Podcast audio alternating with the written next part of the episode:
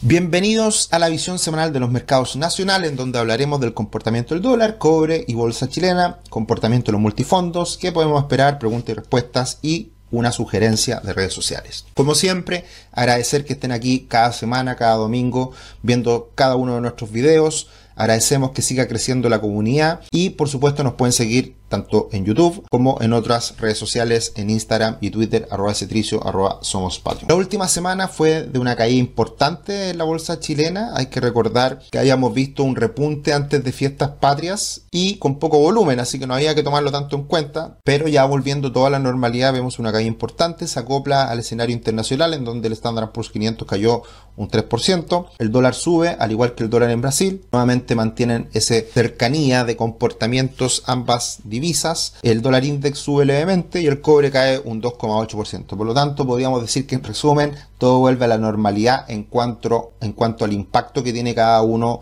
de estos instrumentos en, el otro. Cuando cae el cobre, suele caer la bolsa chilena y suele subir el dólar. Cuando sube el dólar afuera, suele subir el dólar en Chile con más fuerza, al igual que en Brasil. Y si cae la bolsa en Estados Unidos, también cae la bolsa en Chile. Entonces está todo correlacionado esta última semana respecto a estos indicadores. El dólar en Chile mantiene una tendencia al alza bastante marcada. Si es que siguiera subiendo nuevamente, alcanzando nuevos máximos, iría a buscar la parte alta de este canal alcista que se ha configurado y que está funcionando de manera bastante perfecta. Ese máximo nuevo a buscar podría estar en torno a los 910, 915 pesos si es que llegara a ocurrir. Por ahora los 900 pesos siguen siendo una resistencia importante y mirando el dólar index también es difícil que lo supere en el corto plazo esos niveles. Mirando el comportamiento del dólar en Brasil comparado con el dólar en Chile, eh, recordemos que se dio un desacople hace algunos días atrás que fue con la baja de tasas en Chile y también con el, el IPOM de Chile que el dólar se disparó en Chile y no así en Brasil.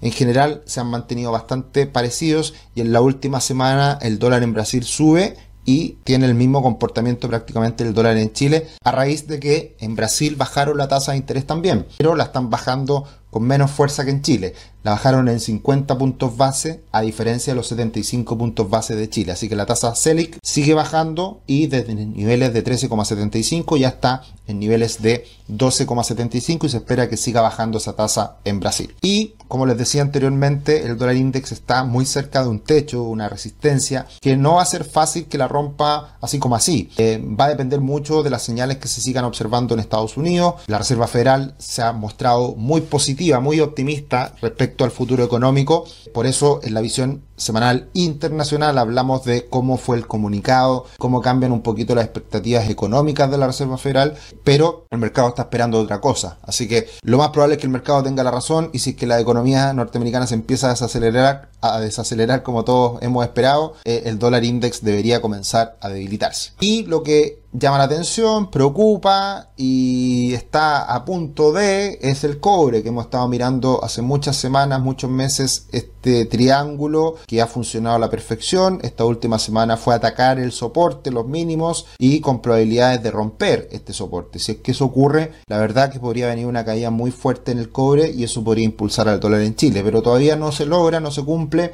hay que estar muy atento, hay que mirar de cerca qué es lo que pasa con el cobre en las próximas semanas. Tu futuro comienza hoy, conoce la primera plataforma de planificación financiera de Chile y crea tu cuenta gratis en www.patrimor.com. Así obtendrás una gift card de 25 mil pesos para comprar uno de nuestros cursos absolutamente gratis, un descuento no menor para muchos de los cursos que ofrecemos en nuestra plataforma. Así que bienvenidos al mundo Patrimor, inscríbanse y reciban su gift card. El gráfico de Lipsa la semana pasada se veía bastante favorable, muy optimista, pero eh, quedó en nada. Eh, aguantó la resistencia que habíamos marcado precisamente la semana pasada, en esa directriz bajista que funcionó a la perfección. Y esta última semana se hicieron nuevos mínimos, así que los objetivos que están ahí un poquito más abajo son los ratios de Fibonacci de toda la alza anterior que podrían ir a buscarse. Hoy día el soporte siguiente vendría siendo los 5.830 puntos y ya más abajo más cercano a los 5.600 puntos. Así que se, ha generado una corrección muy importante en la bolsa local,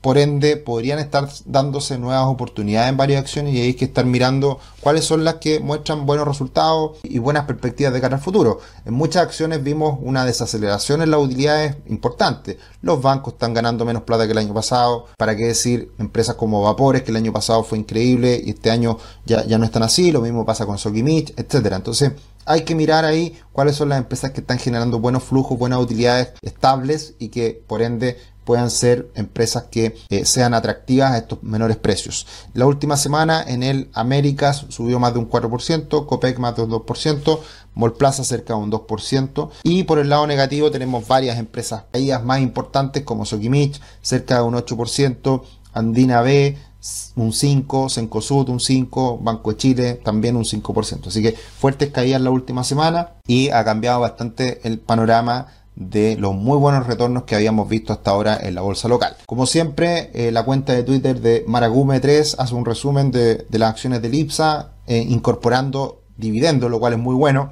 porque no solamente se ve la rentabilidad que ha logrado eh, la empresa por aumento de precio, sino que también sumado el dividendo. Y ahí tenemos que SL es la que más sube en el año, luego en el Chile, Aguas, Colbún, en general sector energía. Eh, servicios básicos ha, andado bien este año a raíz de las lluvias y a raíz de castigo que había en estas empresas que se han normalizado en, en, lo más reciente. Y en el top 3 de empresas negativas, Sokimich, CAP, y en el Américas son las que caen a lo largo del año. Me habían preguntado por el litio en alguno de los otros videos. Bueno, ha caído nuevamente el precio del litio, así que por la misma razón también la acción de Sokimich lo ha pasado mal en el último tiempo. Eh, evidentemente cuando una empresa está ligada a los commodities depende de su precio. A mayor precio, mayores son los retornos, mayores son los márgenes, a menores precios se ajusta todo y la estructura de costos se mantiene. Entonces por eso es tan importante el precio para esta empresa y son tan dependientes del ciclo económico. Entonces evidentemente el litio más allá de que tenga muy buenas perspectivas futuro,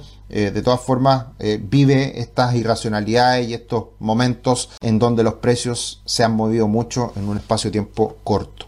Y mirando el ETF de Chile también marca nuevos mínimos respecto al a la fase correctiva que está viviendo hoy en día. Así que también está alcanzando niveles de soporte importantes, en este caso el ETF de Chile, también respetando la directriz bajista que habíamos marcado la semana pasada. Si miramos el comportamiento de Chile, bolsa chilena en dólares con la bolsa de Brasil en dólares, también han seguido manteniendo este comportamiento muy parecido. Así que ahí no hay novedades y es porque la región latinoamericana en su conjunto no lo ha pasado muy bien en las últimas semanas a raíz de esta corrección que están viviendo los mercados a nivel internacional. En cuanto a los multifondos, tuvimos una caída importante en el multifondo A la última semana, es la peor de peor comportamiento, caídas en torno al 0,7, de todas formas en el mes de septiembre van con un alza cercana al 1%. El multifondo C, mucho más parejo, mucho más estable, sin grandes variaciones en septiembre, y el multifondo E si bien cae, esta última semana cae menos que el resto y sigue esta evolución negativa del multifondo E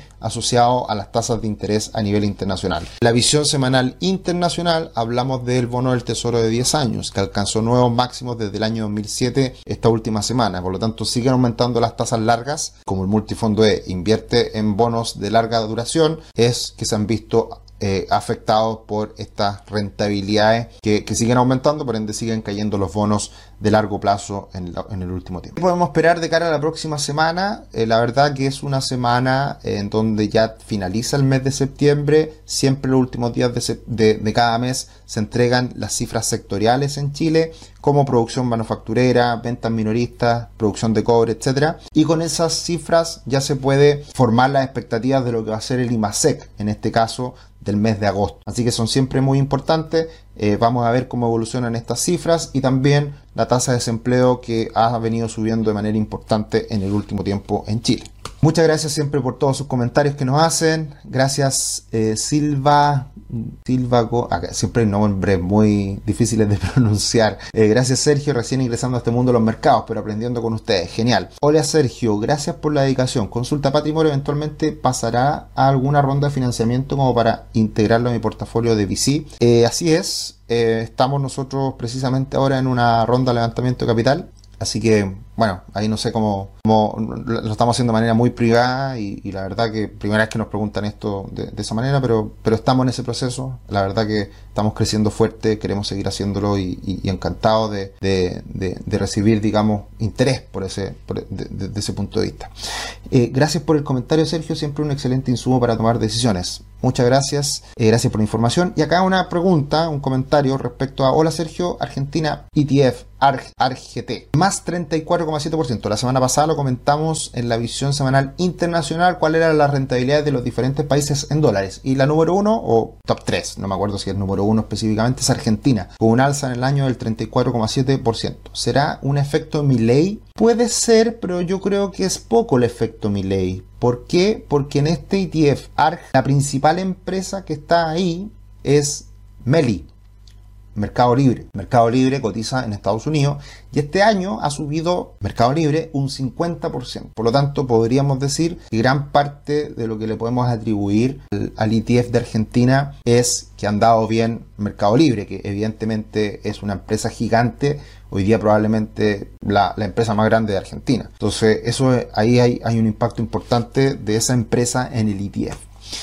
Y esta semana les traigo como recomendación una cuenta que lleva poquito tiempo, solamente 200 seguidores, pero conozco a Jorge, viene del mundo de las mesas de dinero, está operando fuerte dólar peso. En su cuenta todos los días está hablando del dólar peso y eh, vienen desarrollando un equipo conjunto, una estrategia y, una manera de analizar el dólar peso bien interesante. Así que lo que les guste mirar el dólar peso o hacer operaciones de corto plazo con el dólar peso, la verdad que es información bastante poderosa la que están checando todos los días Jorge con bastante dedicación, así que lo recomiendo para que lo, para que lo revisen esta cuenta. Eso sería por esta semana, que estén muy bien y nos encontramos en otro video. Chao, chao.